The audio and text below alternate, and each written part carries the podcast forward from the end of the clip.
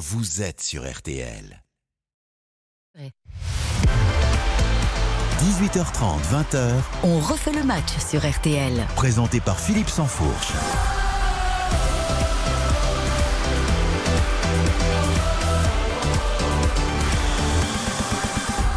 Bonsoir à tous, on est évidemment très heureux comme chaque samedi de se retrouver pour 1h30 de débat, d'analyse et d'opinion. On refait le match jusqu'à 20h avant évidemment la grande soirée euh, RTL Foot et l'affiche de cette soirée euh, PSG Ajaccio, PSG en route vers le, titre ou pas, on verra ça 4h30 de direct foot en tout cas comme chaque samedi sur RTL. Au sommaire ce soir, y a-t-il un problème d'homophobie dans le football? Journée mondiale de lutte contre cette euh, discrimination. Et comme chaque saison, eh bien, certains joueurs vont refuser, euh, rechigner à porter ce week-end le maillot arc-en-ciel. Faut-il les blâmer? Peut-on les comprendre? Premier grand débat dans un instant dans Refait le match. PSG Ajaccio ce soir, on le disait, avec Messi, c'est son grand retour après la sanction, mais sans les supporters en grève et en conflit avec la direction. Le PSG sort-il affaibli ou grandi de cette séquence Et puis Mourinho ou Mota pour l'an prochain, euh, quel sera le, le meilleur choix d'entraîneur? L'entraîneur idéal, on le, on le désignera, on décidera On fait le match quel est l'entraîneur idéal pour Paris la saison prochaine. Ce sera après euh, 19h à suivre également le départ de Jean-Michel Aulas après 36 ans de règne. Est-ce que c'est tout simplement la petite mort de l'OL Après 19h30, la France qui sauve sur le fil sa cinquième place à l'indice UEFA. Vincent Labrune est fier comme un coq. Est-ce qu'il faut sabler le champagne? On en débat jusqu'à 20h avec un, un casting de poids encore ce soir. Gilles Verdez, Stéphane Powell, Florian Gazan et Xavier Barret à la Méno. 2-0 pour Strasbourg face à Nice. On retrouvera Yannick Collant dans un court instant. À tout de suite. Philippe Sansfourche, On refait le match jusqu'à 20h sur RTL. Philippe Sansfourche, on refait le match sur RTL. On refait le match, on est ensemble euh, jusqu'à 20h avec, donc je le disais, Gilles Verdez, le procureur que l'on salue. Bonsoir. Xavier Barret, notre euh, Salut Philippe, bonjour à tous. journaliste indépendant, euh, le- notre guide en fait, puisque guide. vous êtes l'homme des guides. Le guide de l'euro, mais le guide pour l'euro. hein. c'est pour 2024, on a un peu de temps encore. Bon, c'est bon. Stéphane Powels, l'homme du plat pays. Une fois. match. Une fois, bonsoir, une fois. Hein, avec votre petit cœur euh, lillois, mais un peu. Ah, est dans- je suis à la Les bola. frontières tombent, hein. Non, les frontières Hein tombent pas, mais je suis à Et la les vestes se retournent. Ah, il Non. devient lensois, je le sens. Tu vas à Bola? Ah non, jamais. Mais tu vas à Bola, c'est un moment particulier. C'est la girouette du Nord. Ah, c'est Ouais, ça. ouais, ouais, ça y est. Tu vois, on a le malheur de dire que c'est à cause de vous, ça qu'on fasse en fourche. Hein Bah oui. que moi, j'ai le malheur de dire que J'ai un peu fait exprès. Non, parce que je veux pas de conflit. Ces rapports de force entre Lille et Lens. Je trouve que ce qui se passe avec Lens cette année, c'est que du bonheur, même quand on est supporter du LOSC. C'est bah, beau c'est ce bien. qui se passe. C'est bien ce bon esprit. On est, Bah oui. on est ravis. Florian Gazan. Bonsoir à tous et à fait toutes. match, RTL, la chaîne L'équipe. Ouais. Multitâche, multifonction. On. Euh, avant d'attaquer notre euh, premier euh, grand débat, puisqu'on parlait de tolérance sur euh, la, la journée mondiale de lutte contre l'homophobie et donc ce maillot arc-en-ciel qui fait débat comme chaque année, euh, on part à, à la Méno avec Strasbourg qui mène 2-0 face à Nice. On est en fin de seconde période. Yannick Collant, bonsoir. Oui, bonsoir à tous. Euh, effectivement, les Alsaciens qui mènent 2-0. Ils ont euh, attaqué très fort euh, ce match dès la 40e seconde. Habib Diallo, une petite passe par-dessus la défense. Il la reçoit dans la surface. Il ajuste euh, Kaisper Schmeichel. C'est le troisième but depuis le début de saison quand même qu'il marque à la première minute de jeu. C'est vraiment sa spécialité. Il a marqué après euh, 14 secondes, après 17 secondes et aujourd'hui seulement après 40 secondes. Mais c'est vraiment sa spécialité. Et puis après, le jeu c'est c'est équilibré. On sent que les Niçois sont quand même un petit peu en vacances euh, euh, depuis le début de ce match. hein. Ils, ne, ne poussent pas à fond, même si là, en, fin de match, depuis qu'elle est remplaçante, c'est un peu plus tendu sur le but strasbourgeois. Et euh, Strasbourg qui a mis ce deuxième but en deuxième période, à la 58e, un penalty, un ballon mal dégagé par la défense. Et puis c'est Jean-Rick Nerbelgard qui s'est vraiment faufilé juste devant le défenseur niçois qui a tendu la jambe et qui l'a fait tomber. Tr- penalty transformé par Habib Diallo, 20e but de la saison. Et Strasbourg prend 6 points d'avance sur oh, l'arrêt de Matzels à l'instant sur cette tête de Dante, sur un corner euh, niçois. Euh, mais Strasbourg qui pour l'instant tient sa victoire et 6 points d'avance sur la zone de relégation. Merci beaucoup, Yannick Collant. On revient vers vous évidemment pour la fin de cette rencontre. Et puis s'il se passe euh, quoi que ce soit, Gilles Verdez. Un petit mot sur mot. Diallo quand même. Diallo. 20 buts, je le trouve hyper sous-estimé. Moi, je l'adore. Né à Thiès, formé Génération Foot, Metz. Je trouve que c'est un joueur explosif, très bon joueur, euh, altruiste et aussi finisseur, rapide, technique. Et je trouve qu'il n'a pas le lustre qu'il mérite. Voilà. Eh bien, ce eh bien, c'est pas le seul, parce que. Et- mais je suis d'accord. Mais euh, d'ailleurs, on va faire un petit clin d'œil, parce que quand on l'allume, on l'allume, c'est bien, mais Fred Antonetti, depuis qu'il est arrivé, Ah. il, il les a sauvés. Je voulais justement vous Ah ben oui, non, mais euh, souvent on allume, mais enfin, il est là, il les a quand même sauvés, donc il faut dire les choses. Et je vais faire un petit clin d'œil parce qu'il est belge, mais parce que si je pense que c'est un bon, je pense que Matsels, le gardien, là, on paye pas beau, on parle pas bon. beaucoup de lui, on parle pas Très beaucoup de lui. c'est Un, ah, je sais pas si c'est un très bon, mais c'est un bon. Si, si, c'est un très bon gardien de. Ligue 1, mais bon, Ouais, après, euh, Cels comme euh, Diallo, le problème c'est qu'il joue à Strasbourg, donc euh, c'est c'est toujours un peu la limite, c'est que c'est forcément moins Ah, C'est pas le médiatisé. problème pour Strasbourg, c'est ce qui va les sauver probablement. Oui, oui, mais je vais voir que ces- joueurs-là aussi, à un moment donné, s'ils n'arrivent pas à passer au-delà de Strasbourg, c'est qu'il y a peut-être euh, C'est qu'il manque quelque chose, il y a peut-être. un petit truc qui manque. quoi. Peut-être. Bon, en tout cas, Ah, Strasbourg, Diallo, je Diallo, Diallo.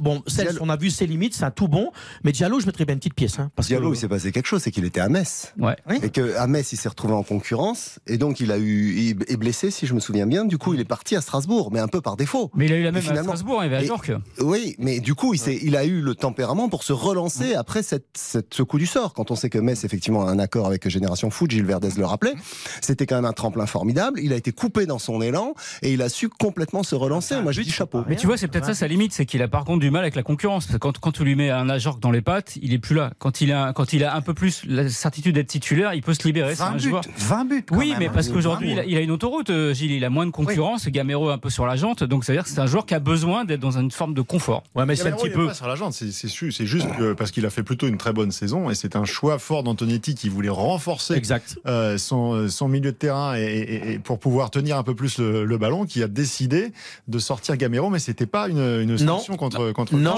je- sur la jante, il a- de carrière. Philippe, j'avais été voir euh, Strasbourg à Lens, qui était quand même un match qui était sur papier. euh, on aurait dit que ça allait être facile pour Lens. Ils ont galéré. Hein. Et Strasbourg, ce jour-là, je me suis dit, ils vont s'en sortir. Et au parc, le Je me suis 28 dit, ils vont s'en décembre, au parc, le PSG gagne 2-1 contre Strasbourg avec un péno à la dernière minute de Mbappé. hein. Sinon, ça fait nul. hein.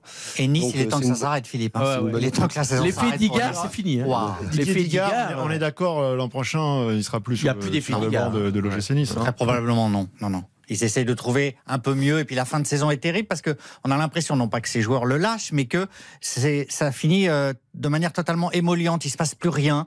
Ouais. Euh, ils ont été sortis de tout, euh, y compris des joutes européennes. On a l'impression et euh, Déliquescence. Ouais, voilà, on a, on a l'impression que même Digard est un tout petit peu résigné, je trouve. Mm, mm. Sa Ouais, mais c'est un phénomène de mode. C'est-à-dire qu'à un moment, moi, je suis sévère, mais c'est bien ce qu'il a fait. Il a reboosté tout ça après euh, le- la période Favre. Il était très proche de, de certains joueurs. Il y a eu une période très compliquée, la période du Ramadan. Il a perdu cinq matchs. Il faut dire les choses, quoi. C'est très compliqué puisqu'il y avait beaucoup de joueurs euh, touchés dans son équipe. Enfin, en tout cas, qui, qui faisaient le Ramadan, 8-9 joueurs. Donc l'équipe, elle a perdu un petit peu de sa, sa, sa couleur. Et puis derrière, et de sa vivacité. Puis derrière, il retrouve pas le rythme. Et je suis assez Et puis d'accord. la- l'affaire Galtier a peut-être laissé Ah, des, l'affaire des Galtier a traces laissé aussi traces, hein, au club, hein, dans, Ouais, dans le vestiaire, ou, euh.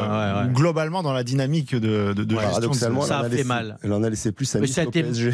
Mais c'était mal géré par la direction. Et la direction, c'est pas Digard. La direction, c'est la présidence. Quoi. Je trouve que ce passage-là a quand même été très- de beaucoup de bricolage. hein. Je trouve dans la gestion, euh, c'est de, de l'affaire Galtier. Nice aurait dû se positionner de manière ou plus claire, mais pas raconter des saucisses. Très bien. On a fait un peu plus long que prévu, mais c'était intéressant sur, euh, sur Strasbourg et sur Nice. Du coup, je vous propose de faire la première pause On refait le match. Et ensuite, on va attaquer notre premier euh, gros dossier euh, sur ces maillots que vous voyez peut-être si vous suivez la rencontre en même temps que vous écoutez On refait le match avec ces, ces flocages arc-en-ciel qui ne sont pas du goût de tous les joueurs. À tout de suite.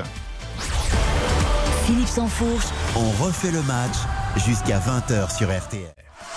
on refait le match Avec Philippe Sansfourche. On refait le match jusqu'à 20h avec Gilles Verdez, avec Xavier Barret, Stéphane Powells et Florian Gazan. Toujours 2-0 pour Strasbourg face à Nice à 4 minutes euh, de la fin. Et puis, euh, on donne aussi le, le- le résultat du football féminin avec les Lyonnaises qui ont battu le Paris Saint-Germain de Onzième buts à 1 en finale de, Coupe de France. de Coupe de France. Jean-Michel Aulas c'était là. On aura l'occasion évidemment d'en parler après 19h. Euh, grand débat autour du, du départ de Jean-Michel Aulas et des incidences sur le, le monde lyonnais, sur le microcosme lyonnais et les, et les années à venir qui s'annoncent bien flou. Le premier débat, je vous le disais, de ce On refait le match, vous l'avez remarqué, donc euh, euh, c'était déjà hier soir à Lens, ce sera sur toutes les pelouses de, Ligue 1, de Ligue 2 ce week-end. Euh, ces maillots numérotés sur un fond arc-en-ciel, couleur de ralliement du mouvement LGBT. C'est une opération menée maintenant de- depuis plusieurs années dans le cadre de la journée mondiale contre l'homophobie, ce sera le, le 17 mai cette semaine. Et donc les joueurs sont obligés de porter ce maillot. Et le problème, c'est que certains ne le souhaitent pas. Alors on se souvient évidemment du cas Idrissa Gueye les deux dernières saisons qui avait demandé au PSG de rester en, tribune. Ça lui avait valu une convocation de le Conseil national de, l'éthique. Et on a appris cet après-midi qu'un joueur de Ligue 2, le défenseur de Guingamp, euh, Donatien Gomis, a signifié à son club qu'il ne souhaitait pas non plus jouer, donc pour des raisons de croyances personnelles. Écoutez, euh, avant de, de débattre, euh, Johan Lemaire, qui est président de, de l'association Foot Ensemble et qui collabore avec la Ligue sur ce sujet, il fait le constat que la question de l'homosexualité, son acceptation dans le foot, reste très délicat. Honnêtement, les clubs ouvrent les portes, ils font des journées de sensibilisation et même de formation. Donc ça, c'est une bonne chose. Après, l'attitude des jeunes joueurs des centres de formation et des joueurs pros, bon, bah, est-ce qu'il y a une évolution? Euh, J'ai envie de dire oui et non. Il y a un conservatisme qui revient aussi, euh, notamment à cause des traditions, des cultures ou des interprétations des religions, et qui se cache derrière ça pour dire que l'homosexualité c'est pas normal, c'est contre nature, je veux pas en parler, ça me dérange. Ça me dérangerait d'avoir un coéquipier gay parce que voilà, c'est contre ma religion et je veux pas prendre ma douche avec lui. Il a fallu euh, aller dans les clubs, expliquer aux joueurs pourquoi mettre ce maillot, parce que évidemment il y a des joueurs, beaucoup plus qu'on le croit, qui ne souhaitent pas mettre ce maillot. Un certain nombre de joueurs euh, ne comprennent pas pourquoi on leur impose entre guillemets de mettre ce maillot. Johan Lemaire, donc euh, interrogé par Nicolas Georgerot. La question, bah, elle, est claire, messieurs. Est-ce que refuser de porter ce maillot, ça peut être juste ne pas vouloir être associé à la cause homosexuelle, refuser quelque part euh, une forme de, de prosélytisme aussi, ou ressenti comme, comme tel, ou c'est indéfendable et c'est un signe évident d'homophobie. C'est compliqué. Euh, il y a quelque chose qui est clair, c'est qu'aujourd'hui, l'homophobie en France, c'est un délit.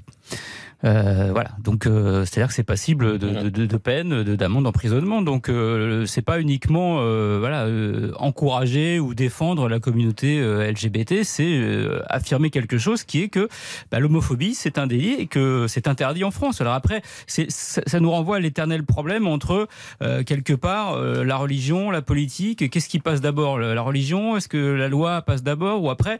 Aujourd'hui, euh, le football est censé d'abord ne pas être euh, religieux, donc la religion n'a pas à rentrer sur un terrain de football, donc euh, on n'a pas à faire c'est- rentrer euh, ces Flo. pratiques et ces non mais je- euh, voilà. Pardon, Donc non, mais après- Flo, tu n'as pas tort. Mais je vais te dire un truc. Ce qui, est Stéphane tout à- Pauls. ce qui est complètement malhonnête, je trouve tout le temps, c'est dans, pas nous, mais dans les regards qu'on a euh, globaux de ces situations. On en parlait il n'y a pas longtemps sur cette histoire de Ramadan. Là, on parlait de religion pure et c'était. Bah, Il y avait les pour et les contre, on arrête les matchs ou pas. Moi, je pense qu'à un moment, et je l'ai déjà dit, sur les terrains, et je vais aller au bout de mon, truc, euh, sur les terrains, il n'y a pas de place pour la religion. Je pense que tout le monde, on est dans l'acceptation. Chacun vit sa religion comme il, il souhaite la vivre. Et un, match de football, c'est un match de football. Ici, c'est autre chose. Ici, on explique à nos petits-enfants, depuis qu'ils sont petits, à nos enfants, moi je suis père de famille, l'acceptation de l'autre. Et donc, on n'est pas dans de la religion. On est juste de pouvoir être, on peut pas être gros, gros, gros, euh, gros- grossophobe, on peut pas être euh, contre euh, l'homosexualité, on doit être d'accord des lesbiens. Moi, je suis assez favorable de tout ça. Je pense qu'on le vivre ensemble, c'est chacun est, est libre d'avoir son orientation sexuelle comme il le souhaite. Moi, ce qui me dérange, c'est le mélange avec la religion. Parce que les joueurs, excusez-moi Philippe, mais qui ne sont pas d'accord, c'est des joueurs de culture musulmane qui ne veulent pas s'associer à ça. Pas toujours. Souvent. Souvent, Souvent, il faut dire les choses, souvent. Ça, ça me dérange parce que je trouve que. euh, Mais est-ce que pour autant, parce que je repose ma question, est-ce que pour autant ça dénote une forme d'homophobie ou est-ce que c'est tout simplement ne pas Non, vouloir culturellement ça ne veut pas vouloir à- culturellement, c'est pas forcément. Vous, je ne vous demande pas de venir en studio Mais avec, euh, avec un brassard ou avec un Ouais, maillot euh, numéroté. Peut-être que ça vous plairait pas et pour autant vous n'êtes pas homophobe. Non, mais je suis en train de vous dire quand même que euh, venir dire aussi, c'est quoi cette histoire de campagne? C'est de pouvoir dire aussi à tellement de petits garçons qui souffrent à l'école, de pouvoir être montés du, droit, du, du doigt. Il y a des enfants qui se suicident dans ces cas-là. Moi, j'en ai, j'ai fait une émission sur ça à l'époque en Belgique. Donc, je pense que demander aux joueurs d'être solidaires en demandant de l'acceptation et de pouvoir. Vous savez, moi, moi j'ai, une- j'ai des filles à la maison. Peut-être qu'un jour, il y a une, une de mes filles qui va rentrer à la maison et qui va me dire qui est pour les filles et quoi?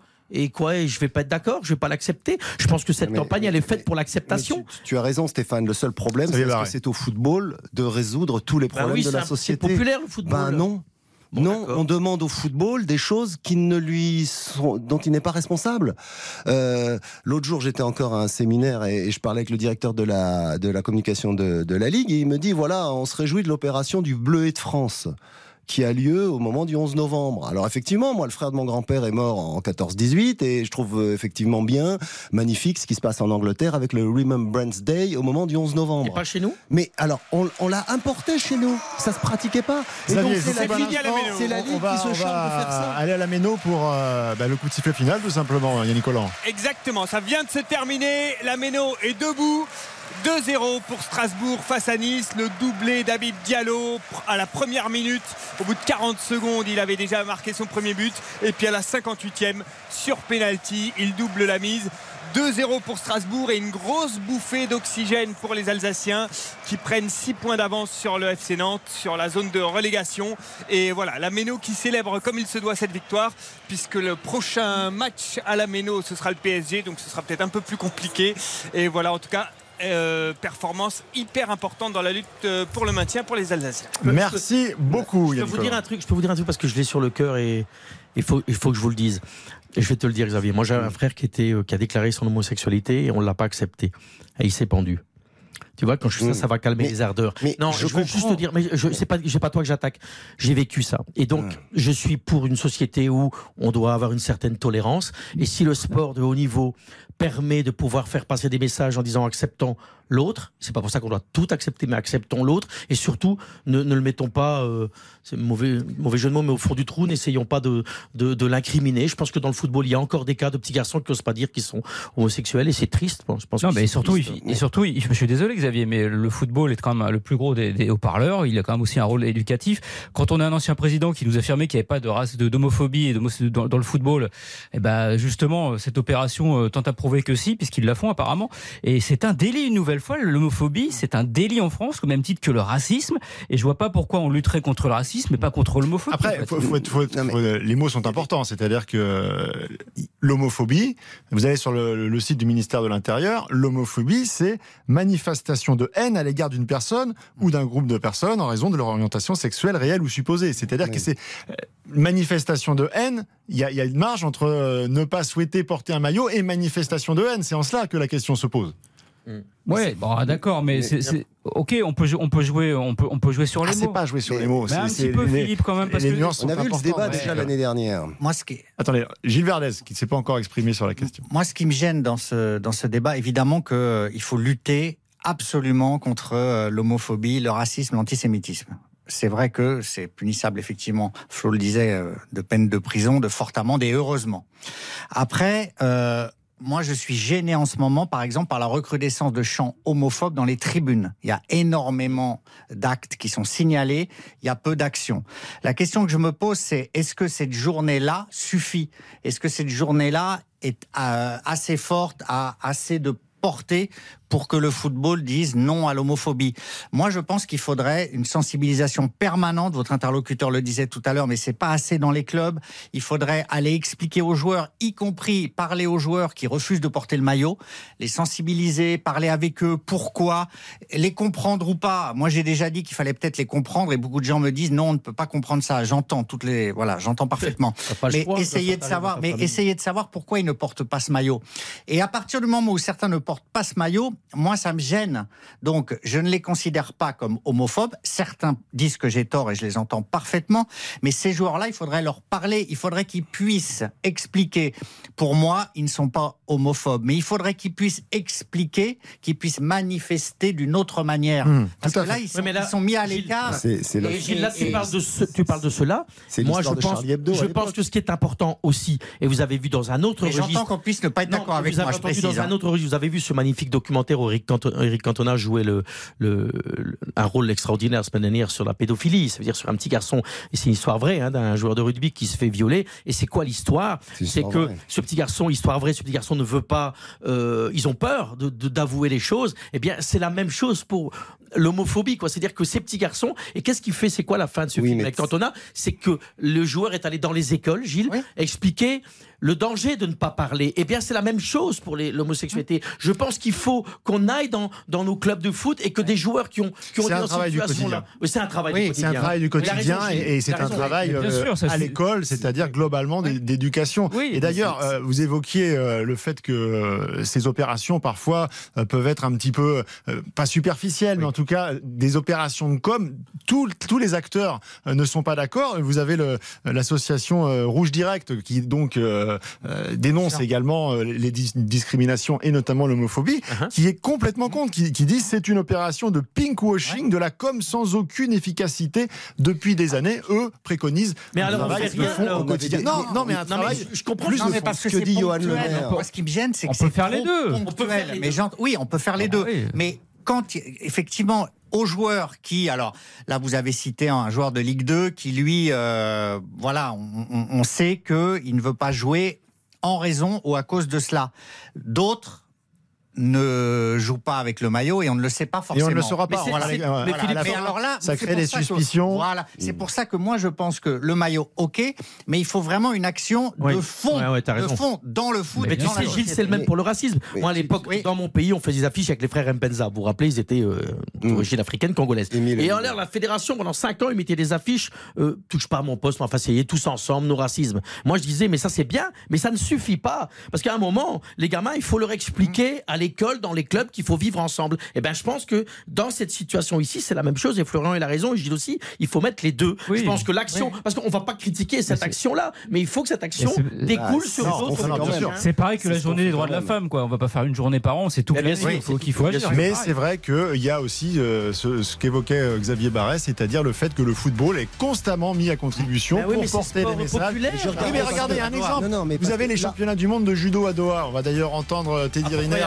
ça sous le kimono Euh, Doha. vous avez entendu, euh, vous avez vu la, la- la- la ministre, Madame Oudéa Castera, par exemple, monter au créneau pour savoir si l'équipe de France de judo, elle était logée dans des hôtels où il n'y avait pas de problème avec les salariés sur, le, C'est- euh, sur les droits humains? C'est Bah, vrai. Pas c'est du vrai. tout. C'est uniquement, c'est que on quand en a ça parlé concerne pour le le foot. football. On en a parlé pour le Mais foot. parce que le football, c'est c'est ce qui intéresse les gens, c'est le foot. La pause, le flash de 19h et on se retrouve dans, dans refait le match pour parler du Paris Saint-Germain. Quel entraîneur pour la saison prochaine? Et puis euh, le bilan de Jean-Michel Aulas et est-ce que Lyon est bien parti sans lui?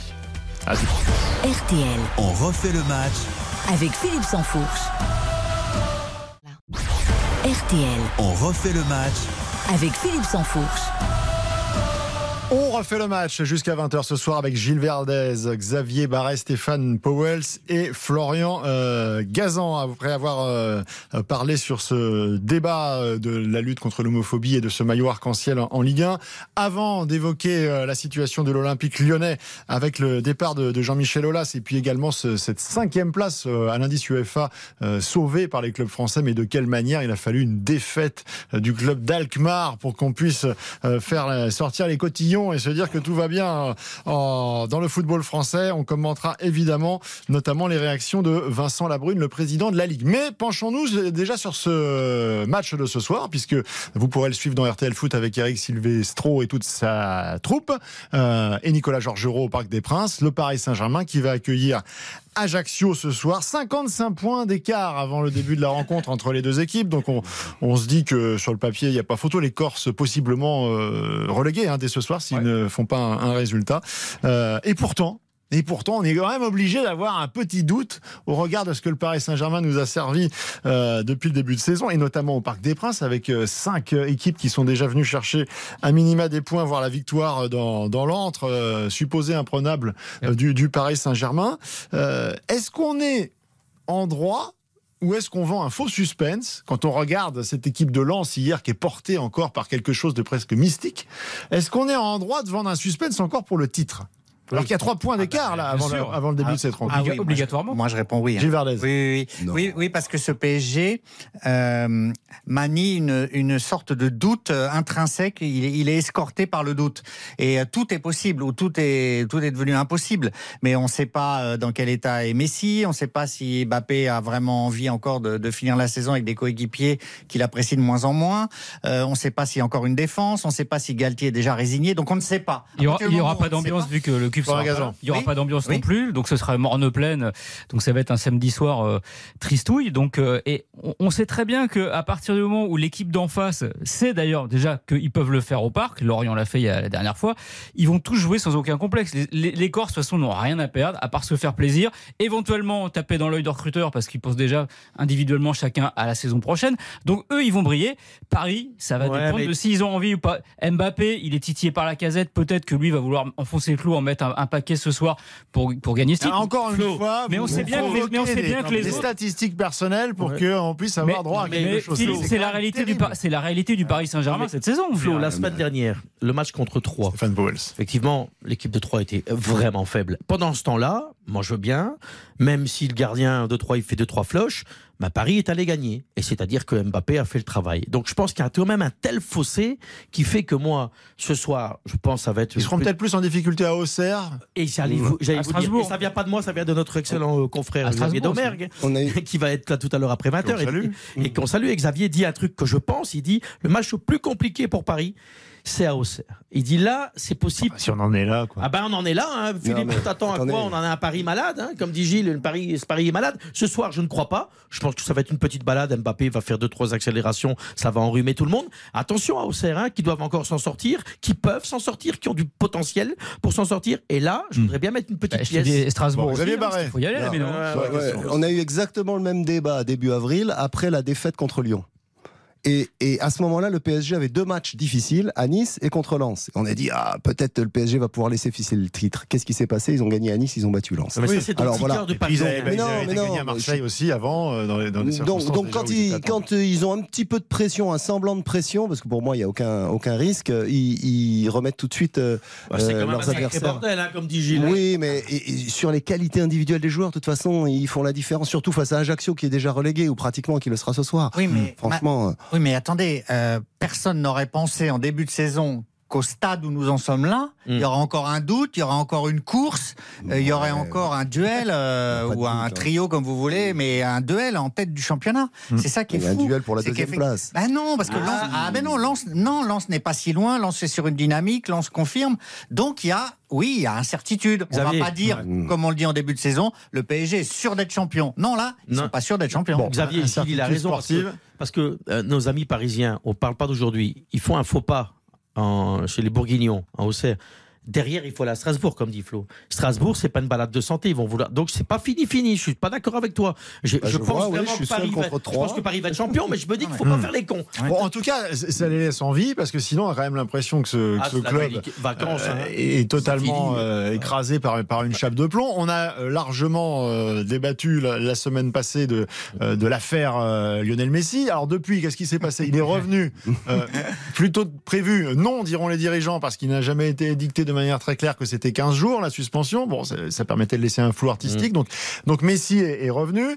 Et euh, dans le même temps, cette semaine, il y a également eu euh, donc des réunions euh, pour acter finalement un désaccord profond entre le CUP, ce fameux groupe ultra qui euh, anime notamment la, la tribune Auteuil. Et donc, la, la conséquence de tout cela, c'est que le CUP, comme le disait, le soulignait Florian Gazan, a décidé de suspendre toutes ses activités de soutien à l'équipe première, seront mais également aux féminines, également au hein, alors que Handball. le hand est en train de cartonner en, en Ligue des Champions. Ouais, exactement. Donc il y a un désaccord euh, profond. Euh, ça veut dire, bon, quand même que le, le- le club, euh, que ce soit dans l'affaire Messi ou, ou dans cette affaire, a un peu repris la main au niveau de l'autorité. Est-ce que vous le voyez comme ça? Est-ce que vous considérez que le- le- le- la direction du Paris Saint-Germain ressort grandie ou alors affaiblie une nouvelle fois par cette séquence? Pour moi, paradoxalement, c'est une quinzaine qui renforce euh, Nasser et Doha. C'est-à-dire que face à Messi, ils l'ont fait plier par une vidéo surréaliste d'excuses. Alors après, pourquoi, etc. Ok, c'est pas le débat là, mais ils l'ont fait plier.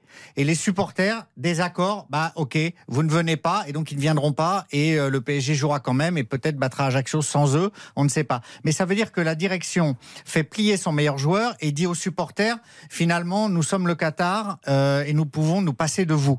Et ça, Tu parles pour moi, là, Gilles ou, ah oui, ou pour je moi, pensais c'est que tu non, mais, non, mais attendez, euh. attendez, je, je ne, je ne suis pas forcément d'accord avec la direction. C'est pas ça que je dis. Je dis que la direction, dans ce bras de fer de 15 jours, ressort pour moi renforcée. Ah ben moi je pense juste l'inverse. Je pense qu'il passe d'accord, encore une fois. Pour-. Je pense qu'il passe pour des clowns. C'est-à-dire que à un moment, quand tu n'arrives pas dans une situation catastrophique à un moment, c'est c'est problème sur problème, problème sur problème, et que chaque semaine, tu ne t'en sors pas, et que là, tu es en conflit avec ton noyau dur de supporters qui maintenant va boycotter toutes les disciplines sportives, c'est que ta direction, elle n'a pas été bonne. hein. C'est que dans ton management et dans ta, ta manière, d'aller- t'es pas à l'écoute. Hein. T'es pas à l'écoute puisque tu, tu, tu crées des conflits tout le temps. C'est quand même tout à- Cette vidéo, cette vidéo de Messi, c'est clownesque. Qu'est-ce que c'est que ce Mais c'est clownesque pour qui? Mais pour tout le monde. Non Ça, ça ne renforce, ça ne renforce personne. Et il faut juste que cette saison se termine très vite. Oui, Moi, ok. Ce qui m'étonne un petit peu, c'est que sur les choix qu'on voit pour la saison prochaine, Monsieur Campos, il est là, tranquille. On ne sait pas encore. Enfin, il est pédard, Campos. Alors, ça nous permet rien, justement ouais. de glisser sur, la, sur le, le deuxième pan Recrutement. du débat Paris Saint-Germain, c'est-à-dire, euh,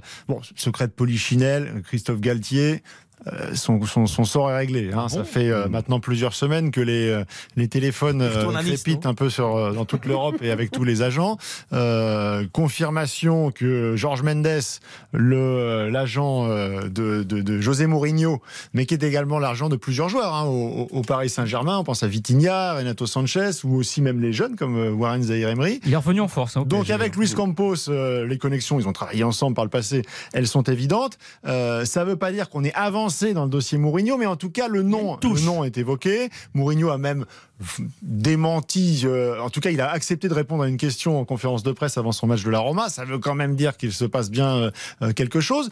Donc il est en balance pour l'instant, alors où on se parle, avec Thiago Motta. Là, ça là, ça n'a rien à voir, c'est complètement différent. Thiago Motta, c'est le joueur maison, euh, avec une première expérience au sein du club, avec les moins de 19 ans, qui s'est avérée être très positive, aussi bien sur le résultat que dans la manière de fonctionner, euh, de, de- de démontrer qu'il est en connexion avec une jeune génération. Et Dieu sait que c'est important aujourd'hui euh, pour un coach de pouvoir prouver ça. Mais en même temps, depuis qu'il est parti en Italie, euh, il n'a pas, il a pas entraîné la Juve euh, ni l'AC Milan. C'est-à-dire qu'il a fait euh, des petits clubs. Il n'a Aujourd'hui, jamais joué avec des champions. Il Donc il y a, il y a la même interrogation qui pouvait y avoir la saison Galtier. passée quand Galtier est arrivé. Quel est votre choix, Mourinho ou Mota Ben, de loin, avec un énorme respect de Monsieur Mota, et pour les raisons que vous venez de dire d'ailleurs, qui n'a pas encore l'expérience, mais comment on peut se passer de mou, quoi? C'est-à-dire que je pense que Mourinho, qu'on aime ou qu'on n'aime pas, vous savez, c'est quoi le problème du PSG On le dit, Philippe, tous les ans, ici, chaque année, c'est le problème de, du management. Ça veut dire qu'il n'y a pas un entraîneur qui arrive à donner des coups de pied au cul à certaines de leurs vedettes qui se prennent pour des autres et qui font tout et n'importe quoi. Je pense qu'avec Mourinho, celui qui va faire le gugus, il va se retrouver sur le banc. Celui qui va sortir, il va se retrouver sur le banc. Celui qui va pas faire les efforts, il va se retrouver sur le banc. Je pense que Mourinho est vraiment une bonne solution. Oui, mais pour ça, il faut quand même avoir les coups des franches. Gilles Verdez. Pour moi, il y a deux mauvaises solutions. C'est deux, euh, choix, deux seconds choix. D'accord avec Gilles à Voilà. 100%. C'est-à-dire que Mota, c'est l'inexpérience, ok, l'homme du club, mais il n'a pas entraîné de star. Euh, L'aspect de dire Bologne, euh, c'est pas pour moi un palmarès pour aller au PSG. Et puis Mourinho, c'est quand même la chute libre. Euh, alors Rome, je, je considère que pour moi c'est un grand club, mais qu'est-ce qu'il fait réellement? Donc pour moi, les vraies stars. Il a euh, gagné la Ligue Europa Conférence. Non, mais les prochain, stars de l'entraînement, c'est quand même c'est pas si mal que Guardiola, ça. Zidane. Septième, septième du C'est championnat, Guardiola, 50% de victoire. hein, c'est pas non Et là, vous me dites Mais Guardiola, il est en contrat euh, avec City, ça bougera pas. Et Zidane, ça fait déjà euh, deux ça ans fait deux que, ans que que- ça- que c'est le rêve de. Et pourquoi pas le retour d'Ancelotti mais le retour de Carlo, parce que finalement le Real Madrid Ah, ça, c'est apparemment. une piste. Eh oui. Pourquoi pas le retour d'Ancelotti Parce qu'apparemment, il va quitter le Real Madrid. On parle de lui en, en sélection brésilienne. Mais pourquoi pas le retour d'Ancelotti? Pour moi, Il a très Ancelotti. mal vécu sa mise à Oui, mais la enfin pression bon. qu'on lui avait mis à l'époque. Et est-ce qu'il va avoir encore C'est plus Leonardo, Est-ce que Carlo va avoir la pareil. poigne pour les tenir? Bah, Carlo, en tout cas, on sait qu'il sait gérer des. Ouais, non, mais on sait qu'il- parce que le problème. C'est encore le un pro- très bon choix, c'est- enfin, pour, de- pour lui. Après, Avec Carlo Ancelotti, aujourd'hui, ce qu'il Oui. veut, c'est soit rester au Real Madrid, et s'il reste pas au Real Madrid, il va prendre la, la- la sélection brésilienne. Je suis d'accord, mais moi, je suis merdier d'ac- sans nom. hein. Je suis d'accord, mais je suis comme Gilles. Je, pense que je pense qu'aucun des deux n'a la bonne solution. Mourinho, le problème, c'est que dès qu'il a des stars et des gens qui sont plus connus, plus célèbres, plus emblématiques que lui, et ça sera le cas avec Mbappé, il y a problème. Mourinho, il aime être la star de son équipe. Ça Ah. marche à la, ça marche à la Roma.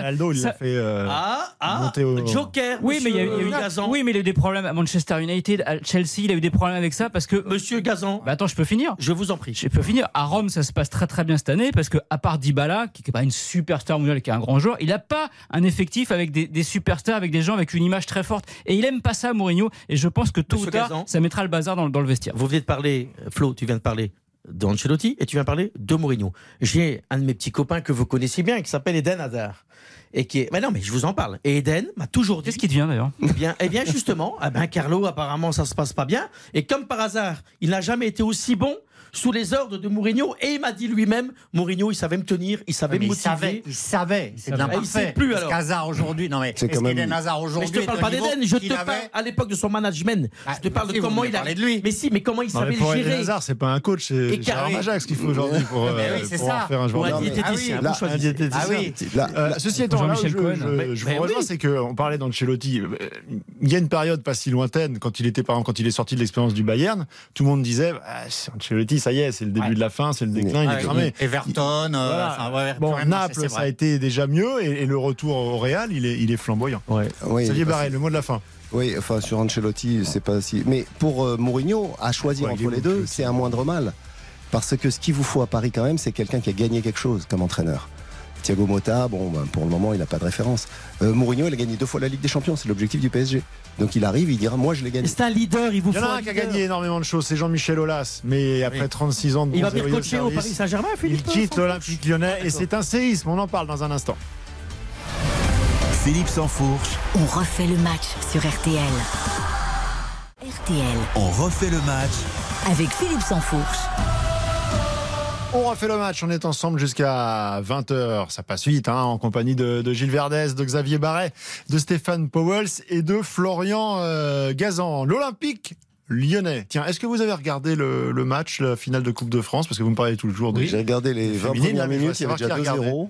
Et il y a eu Il y a 2-1 eu au deux- final. 2-0 de, deux buts d'Ederberg au bout de 20 minutes. J'ai dit, bon, moi, c'est plié. Et il y a eu 2-1 au final et euh, Lyon a fini euh, la rencontre à 10 et euh, ça a été un match plutôt, plutôt, plutôt serré. Et oui, je l'ai regardé, figurez-vous. Un beau Moi, match j'avoue humblement que j'ai regardé le judo. Bah oui. J'avoue, j'avoue, voilà. J'ai pas regardé. La- Tu sais qu'on peut regarder les dents, Moi j'avais piscine.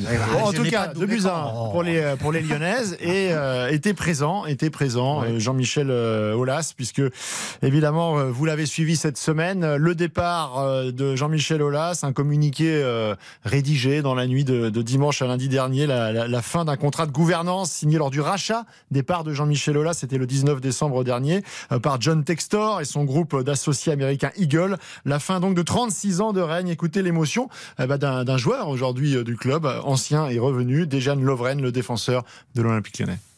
C'est dommage. C'est euh, moi personnel, je suis triste parce que c'est un homme et un président qui a fait beaucoup euh, les choses personnelles pour moi, qui m'a aidé- beaucoup, et aussi pour le club. On va dire qu'on était un petit peu choqués. Est-ce que c'est la fin du- d'une époque? Oui. Est-ce que c'est du niveau de- du départ de, de Bernard Tapie de l'OM Est-ce que c'est la même chose? C'est un séisme pour le club euh, et moi je comprends pas son départ parce que j'ai peur que ça se termine très mal. Je crois pas du tout en Textor. Je crois qu'il n'y a pas d'argent derrière. Je crois que c'est une coquille vide. Je crois que ce conglomérat de Botafogo, Molenbeek, Crystal Palace, Lyon, ça me met mal à la tête.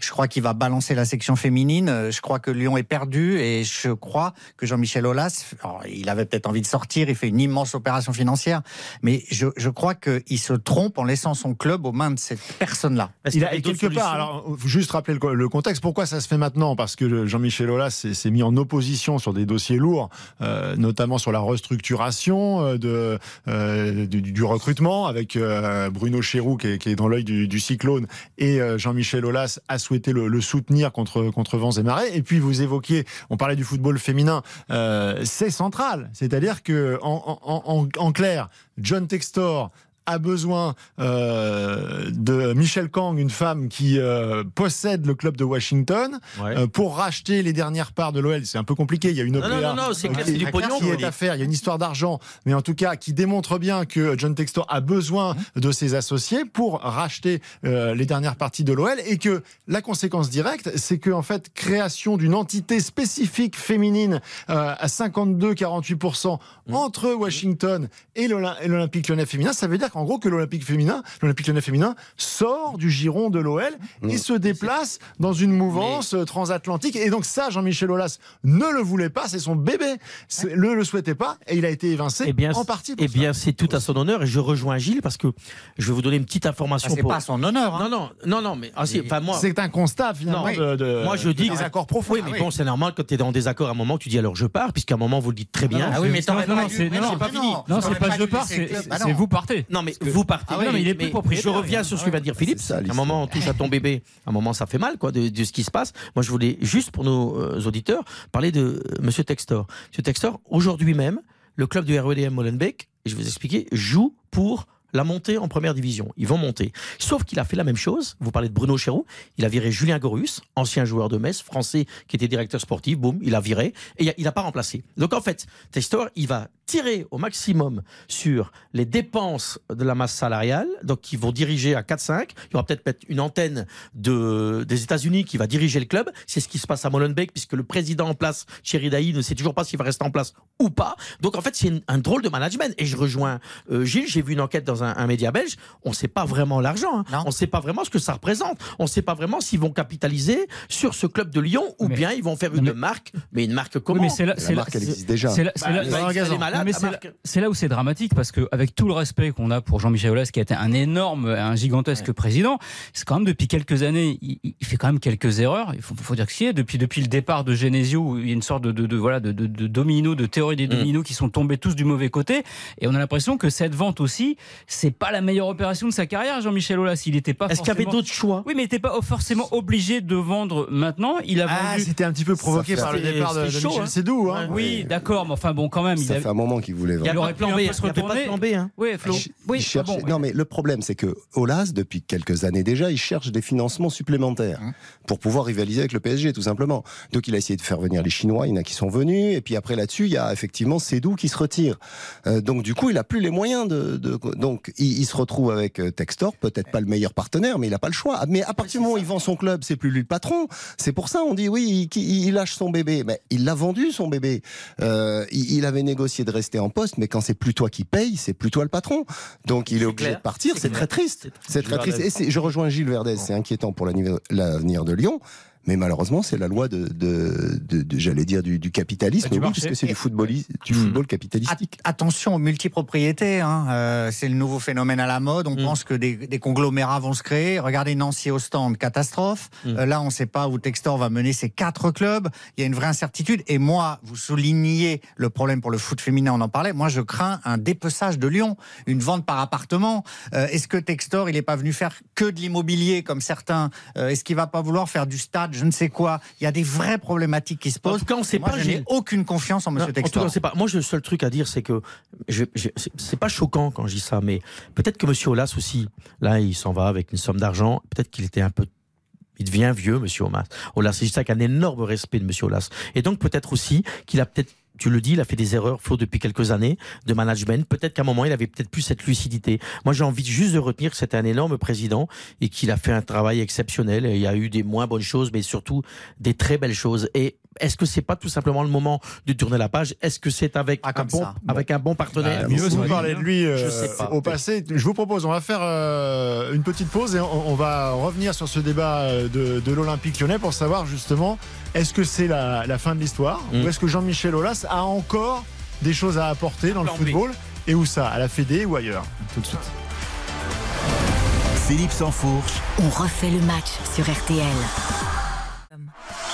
On refait le match avec Philippe Sansfourche. On refait le match avec euh, Gilles Verdez, Xavier Barret, Stéphane Powells et Florian euh, Gazan avant de parler de l'indice UEFA euh, de la France sauvé de cette cinquième place qui va permettre de mettre 3 à 4 clubs en, Ligue des Champions lors de, pas la saison qui arrive, mais la suivante. Merci On termine sur l'avenir de Jean-Michel Aulas. Je vois, je, vois, oui, parce que je voulais juste Stéphane rajouter. Powell s'exciter. Oui, parce que je voulais juste.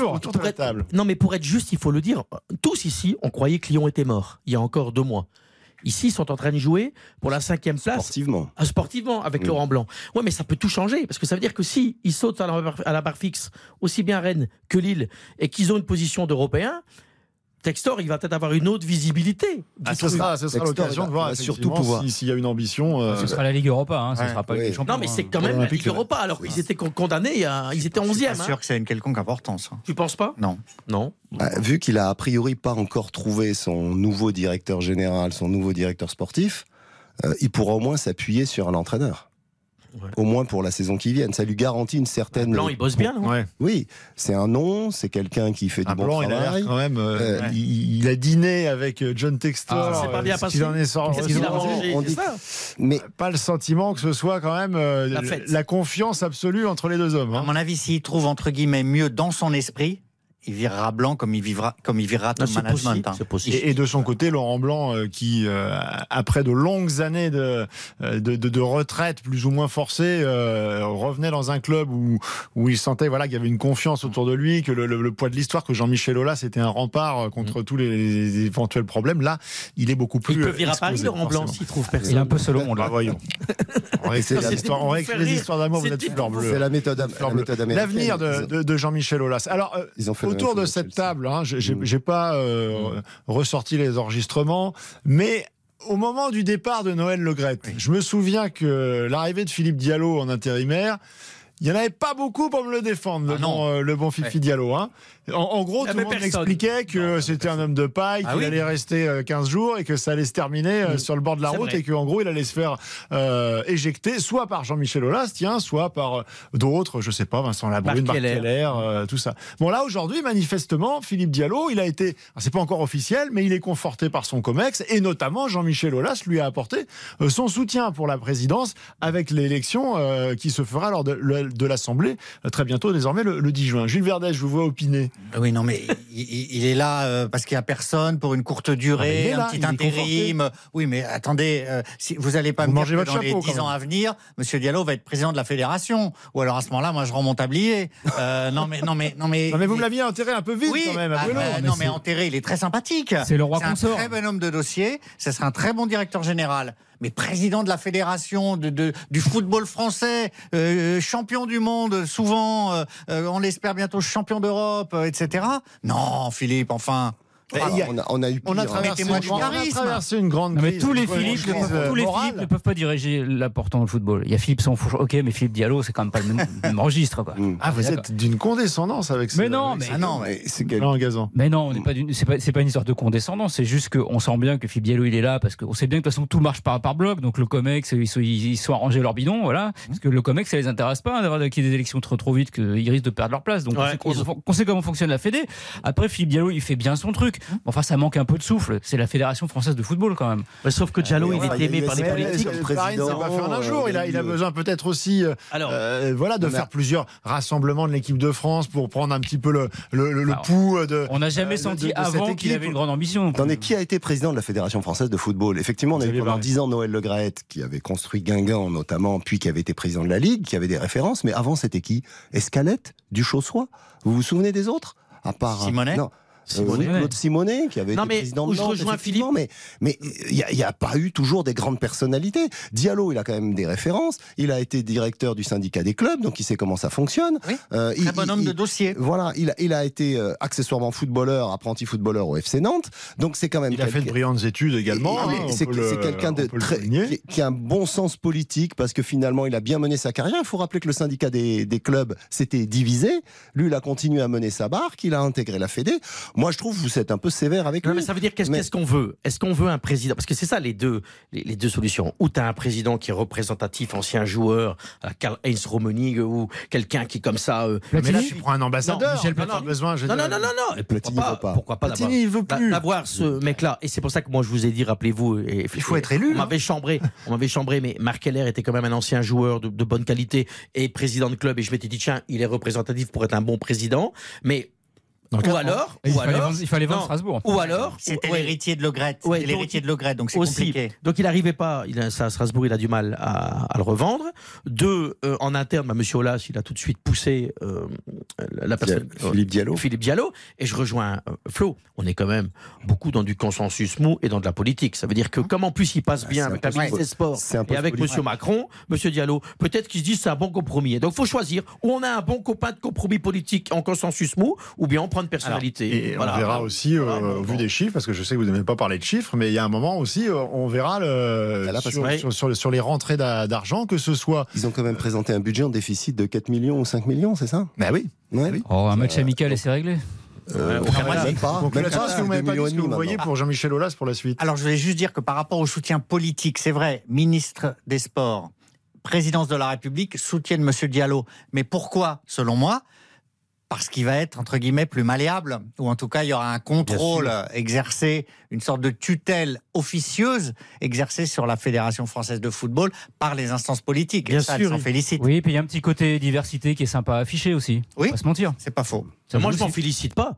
Moi, qui peut bien. aussi être importante et, et on l'a bien vu, euh, il y a eu un, un début de quelque chose d'histoire cette, euh, cette semaine, ce- nos amis de France Football qui ont, qui ont sorti euh, le fait qu'il y avait eu embryon, alors grève c'est un grand mot, mais en tout cas des, des joueurs euh, dans- lors du dernier rassemblement Espoir qui, on était en plein ramadan, Mhm. et qui souhaitaient faire le, le jeûne et, et qui sont allés le manifester auprès de, de, de- de Sylvain. Ripoll et, Ouais. et- de l'entraîneur.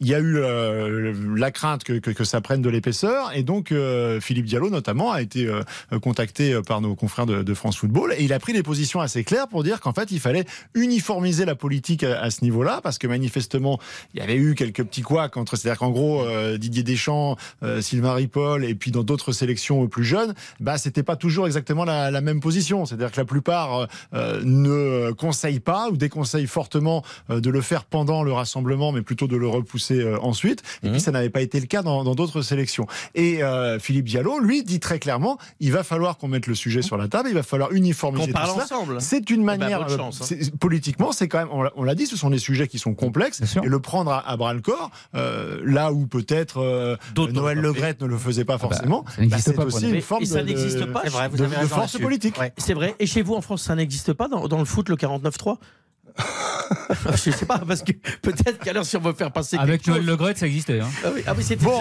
Jean-Michel Aulas, pour conclure, euh, on lui trouve une porte de sortie, la Oui, les- féminine, qu'est-ce patron qu'il des femmes, oui, prend patron des- de la jante féminine. À défaut de la femmes. FFF, patron du foot féminin. Au moins, à Ouais. minima. Moi, je souhaitais qu'il prenne la FFF. Il veut pas. Il y a un petit problème On avec ça, crée quoi. une direction euh, féminine. Il y a un souci avec ça parce que Jean-Michel Aulas a affirmé qu'il adorerait que ce soit une femme qui dirige euh, cette ligue-là. C'est vrai. Donc euh, c'est un peu. Ouais, il y a les à moins qu'il envisage une transition, mais C'était peut-être aussi une façon euh, de, de, de se faire euh, appeler au secours, de dire Oui. maintenant Jean-Michel, on a, on a cherché On a besoin de une femme de, Non, mais Philippe. de valeur, mais euh, c'est toi le, le- le bâtisseur, ce qui est pas faux. Hein, euh, Mais regardez, vous avez vrai, chambré tout football à l'heure, vous avez demandé, vous avez demandé qui a regardé, vous avez demandé qui a regardé le match cet après-midi. On est bien d'accord. Saviez que le football féminin, il souffre. Ça veut dire que les droits sont même pas encore achetés, on verra, hein, sur, pour Pour la l'Australie. Pour la Coupe du monde. Imaginez où est-ce qu'on en est. Moi, je dis qu'avoir un mec comme. Tiens, je peux vous, je Mm, peux comme vous donner. Jean-Michel Aulas. Oui.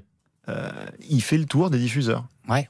C'est-à-dire qu'en fait, il est, il est le représentant Ah bah, euh, c'est de- bien. de- du foot féminin. Vrai- C'est euh, légitime, mais il est légitime. Il Mais parle il est avec la légitime. FIFA, Enfin, il parle avec la fédération et il va, ta- il va taper aux portes, il va voir les grands patrons euh, de. Et il a raison, bravo. Et il essaye de vendre le. Super. le Mais il serait très bien, il serait très bien. Bah ouais, évidemment. donc c'est là qu'il faut le mettre. Il garde un rôle influent. Mais non, je suis, en train de, je suis en train de vous dire qu'on a un vrai manque à gagner avec ce football féminin, qu'on y a cru après la Coupe du Monde en France, que c'était ça y est, c'était arrivé et qu'il y a eu ce passage à vide. On a fait déjà des émissions ici euh, sur ce sujet. Je pense qu'avec Jean-Michel Aulas, patron, c'est une bonne idée. Lui peut continuer à tirer le football féminin vers le haut. S'il n'y a pas un mec comme Aulas, ils vont souffrir. Hein. Et est-ce que, vous, est-ce que vous excluez totalement que Olas ne fasse pas comme Berlusconi et, et, euh, et son adjoint à, à- qui était à Milan, Galliani. Milan, Galliani, ouais. et Galliani, et qui ont finalement repris un club, Monza, et qui l'ont fait monter Et pourquoi pas Saint-Etienne c'est- Hein. très ambitieux. Ouais, Euh, vous qui propose, reprend les verts. On va, Non, on va verts, réfléchir pendant la pause, Ouais. Et puis ensuite on va se pencher sur le, sur le cas du, du football français. C'est un 10 UEFA sauvé à la dernière seconde quasiment euh, par, euh, par nos amis de West Ham qui ont battu Alkmaar. Voilà où on en est réduit le, le foot français. Euh, attendre la défaite d'un club hollandais pour garder euh, son statut. Mais, mais on est, on est sauvé. Vincent Labrune, le président de la Ligue, est heureux. Ah. À tout de suite. Philippe Sansfourche, On refait le match jusqu'à 20h sur RTL. RTL, On refait le match avec Philippe Sansfourche. On refait le match jusqu'à 20h avec Gilles Verdez, Xavier Barret, Stéphane Powells et Florian euh, Gazan. On terminera l'émission sur la Ligue des Champions. hein. Vous me donnerez votre sentiment sur ce que vous avez vu lors des demi-finales euh, aller et puis euh, surtout comment vous voyez les matchs retour cette semaine entre le Real City et les deux Milan de l'autre côté. Pour le moment, on va se pencher sur le cas du football français. Là, on n'est pas dans les sommets, les demi-finales de Ligue des Champions, on en est très très loin puisque la France s'est euh, euh, comme rarement euh, cette euh, saison sur l'ensemble des, des tableaux. Mais miracle, miracle, l'indice UEFA va rester, va rester au cinquième rang grâce à la défaite d'Alkmaar. Il y aura bien euh, quatre, c'est-à-dire trois euh, sur plus 1 euh, en passant par les tours préliminaires et barrages. Donc club français en Ligue des Champions pour la nouve- nouvelle formule saison 2024-2025. Est-ce qu'il faut être heureux? Est-ce qu'il faut sortir le champagne, messieurs? Non. Non, non, c'est ridicule. Euh, tout ça pour se faire éliminer comme d'habitude, donc c'est ridicule. On, on ferait mieux de conforter nos positions, d'avoir des bons clubs, plutôt que de multiplier les clubs, 3, alors 7 au total, etc. Mais à quoi ça sert?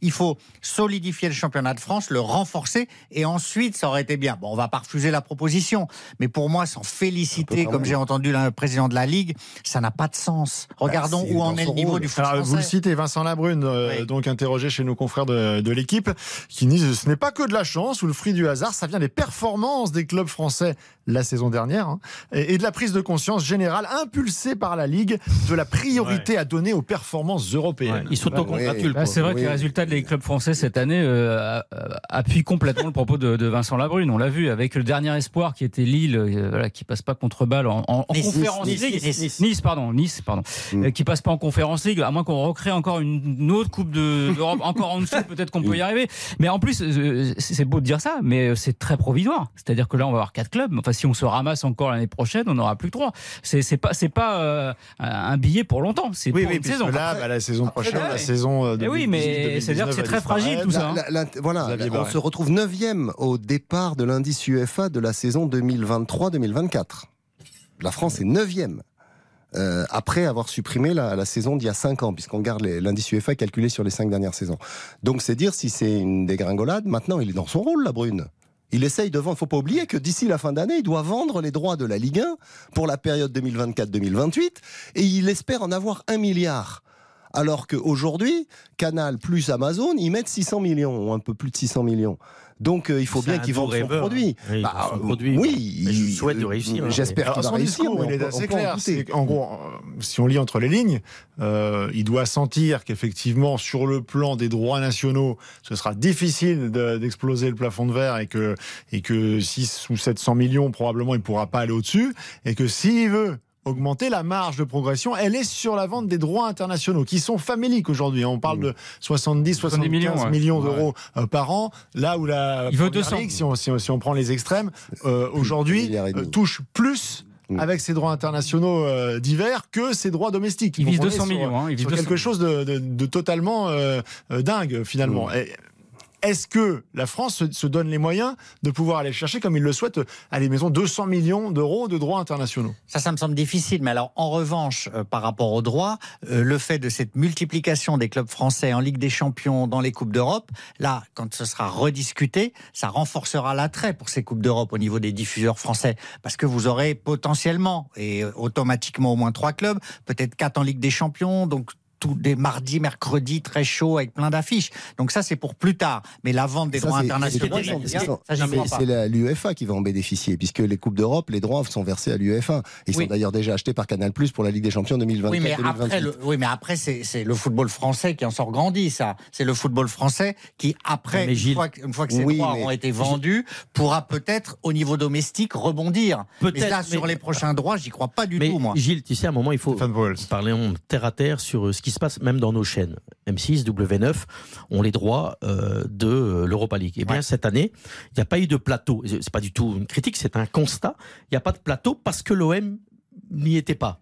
Donc ça veut dire, si je vous raconte ça, ça veut dire qu'à un moment, même pour des équipes comme Rennes, Nice, il n'y avait pas la volonté pour ces diffuseurs, parce que ça coûte de l'argent faire des plateaux, faut payer des chroniqueurs, faut payer de la technique et tout.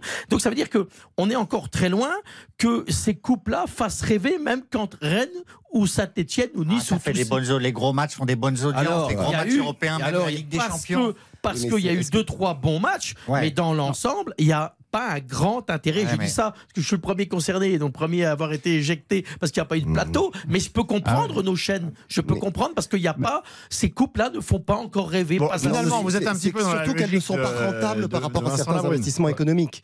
Euh, TF1 a arrêté la Ligue des Champions il y a déjà de nombreuses années parce que ça leur coûtait trop cher. Ils rentraient pas dans leurs frais.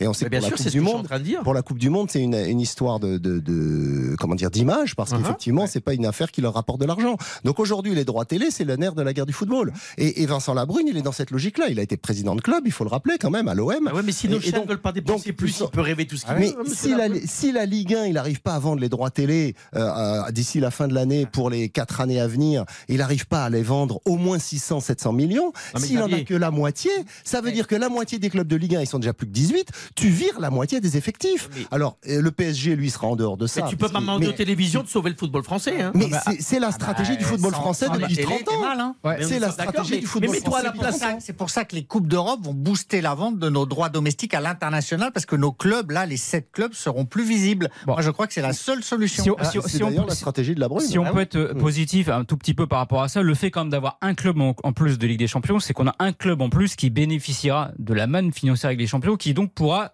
potentiellement se renforcer et, de, et devenir plus compétitif si, si en plus c'est souvent le même club puisque quand même il faut ce cercle vertueux pour que, pour que ça marche. Donc peut-être que ça peut relever un peu le niveau du championnat et la compétitivité ce qui Alors moi, je monsieur mais ça fait, non, mais- messieurs, ça fait ça fait dix ans qu'on nous explique que euh, le Paris Saint-Germain c'est une locomotive pour la Ligue 1. Mm. Quel est le résultat?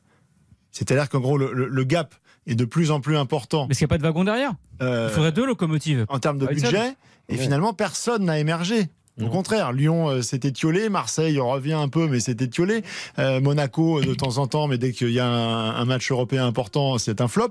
Donc finalement, il n'y a pas eu cet effet de- d'entraînement. Aujourd'hui, le discours de Monsieur Labrune, c'est de dire euh, comment on va inciter les, les clubs européens à être plus performants sur la scène européenne et peut-être euh, à moins prioriser la Ligue 1. Euh, c'est la redistribution exclusive à ces clubs-là. C'est-à-dire monsieur- les droits internationaux, l'ensemble seront redistribués. Le gâteau sera partagé uniquement entre Oui, mais euh, Paris, euh, Lyon, Alors, euh, hormis- Monaco, Lens. Philippe, hormis les, les, les Bonne ou mauvaise nouvelle Je sais pas, mais euh, en tout cas, il y a un truc qu'il faut pas que M. Labrume oublie, c'est qu'il y a un moment, les chaînes, hormis les chaînes de sport comme Canal, les autres chaînes ont aussi une réflexion de grille. Et c'est-à-dire qu'il peut faire tout ce qu'il veut, mais si les mecs, je prends de M. Tavernos, il n'y a pas envie de mettre un club dans une grille parce qu'il y a, un- il doit mettre un film à la place et compagnie, M. Labrume, il peut taper sa tête dix fois contre le mur. Le mec, il mettrait pas plus de sous pour le football. Il faut bien, c'est une réalité. Je comprends le patron d'M6, enfin du groupe M6 dans cette position-là, puisqu'à un moment, lui, il veut faire de l'audience. Si c'est pour pas faire de l'audience, On a une avec- photo de Stéphane Powell, c'est l'employé du mois. On va Mais lui non, mettre- mais je- on- on va coller, on va coller c'est quelque chose que je connais.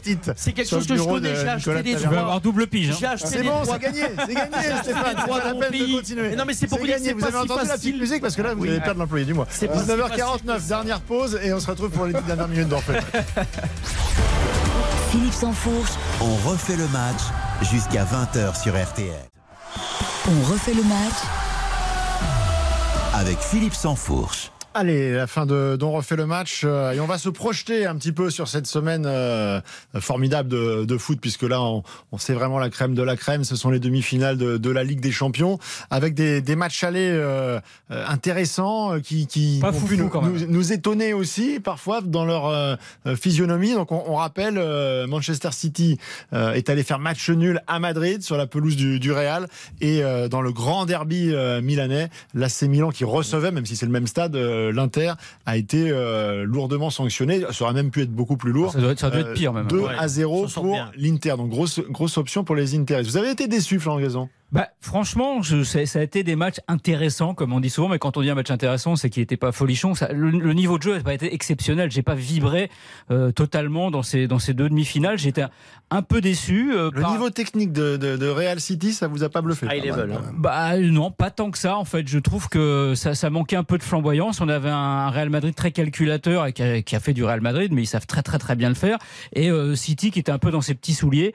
J'ai été très déçu par ce match-là. L'autre, bon, c'était un derby milanais, donc c'est toujours un petit peu particulier.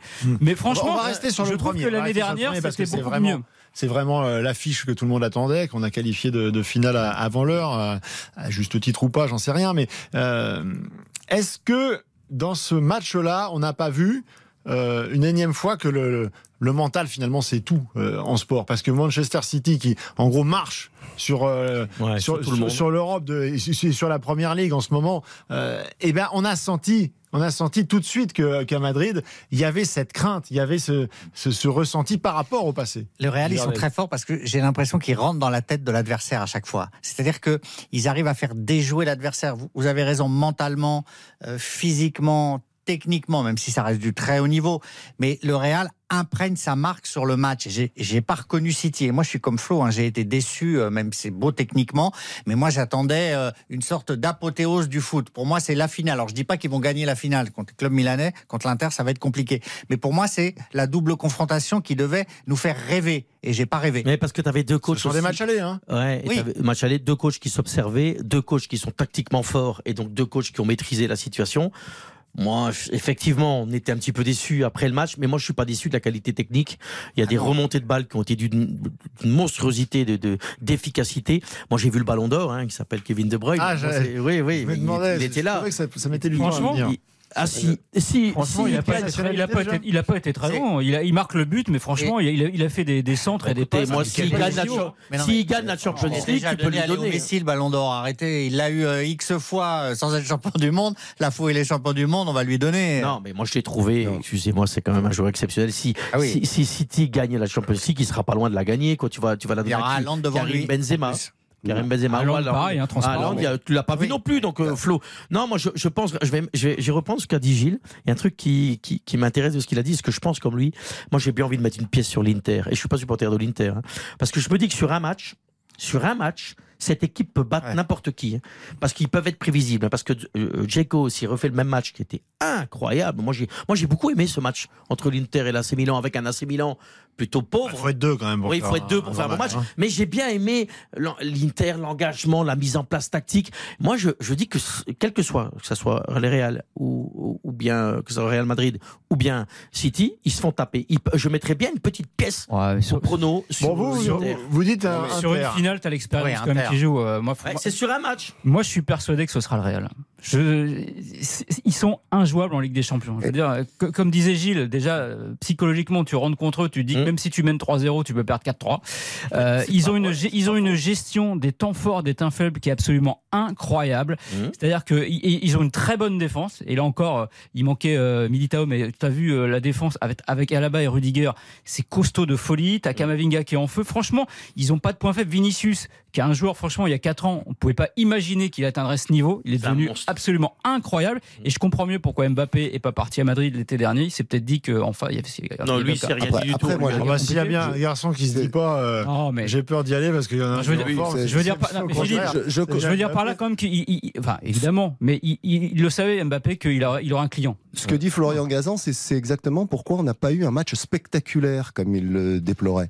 Parce qu'effectivement, cette crainte du Real à Madrid, surtout à Madrid, c'est ce que connaît Pep Guardiola par cœur.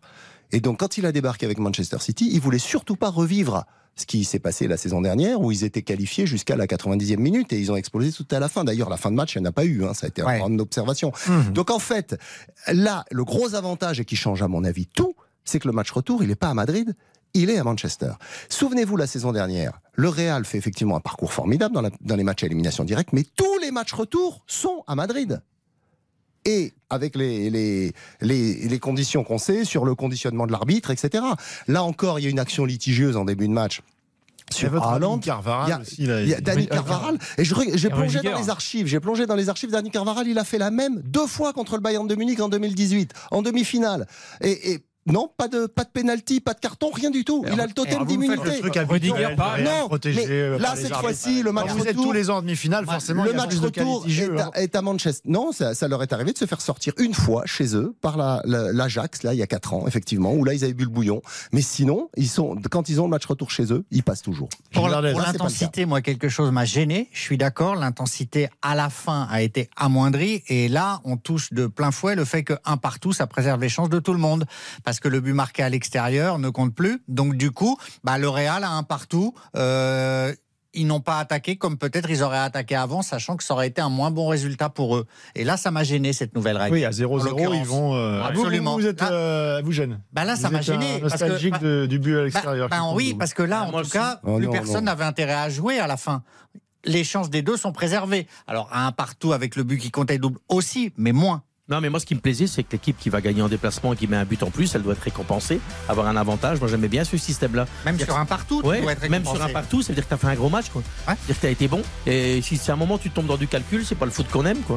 Bon, en tout cas, on aura l'occasion évidemment de débriefer tout ça la semaine prochaine après ces demi-finales de Ligue des Champions. Dans un instant, on retrouve Eric Silvestro euh, avec toute l'équipe de RTL Foot et euh, bah, l'affiche de la soirée entre PSG et Ajaccio. À tout de suite.